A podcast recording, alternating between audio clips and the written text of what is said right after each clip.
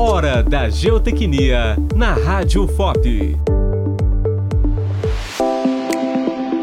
Muro de arrimo.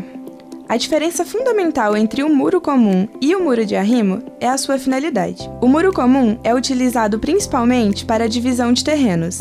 Já o muro de arrimo ou muro de contenção é um tipo específico de muro que serve para suportar a terra, além de isolar o terreno. Para locais que apresentem algum desnível ou declive significativo, é preciso cortar ou aterrar determinadas partes do solo para formar uma superfície plana sobre a qual será erguida a construção. Assim, é necessário uma sustentação, senão o local ficará sujeito a deslizamentos e desmoronamentos do aterro. E é aí que entra a importância do muro de arrimo. Ele serve para e conter o solo na parte mais alta do terreno, evitando que ele ceda e comprometa a segurança da construção. Pode ser executados muros que garantem a segurança em função do seu peso próprio ou da gravidade, mas também podem ser executados muros onde o concreto armado é capaz de suportar os esforços.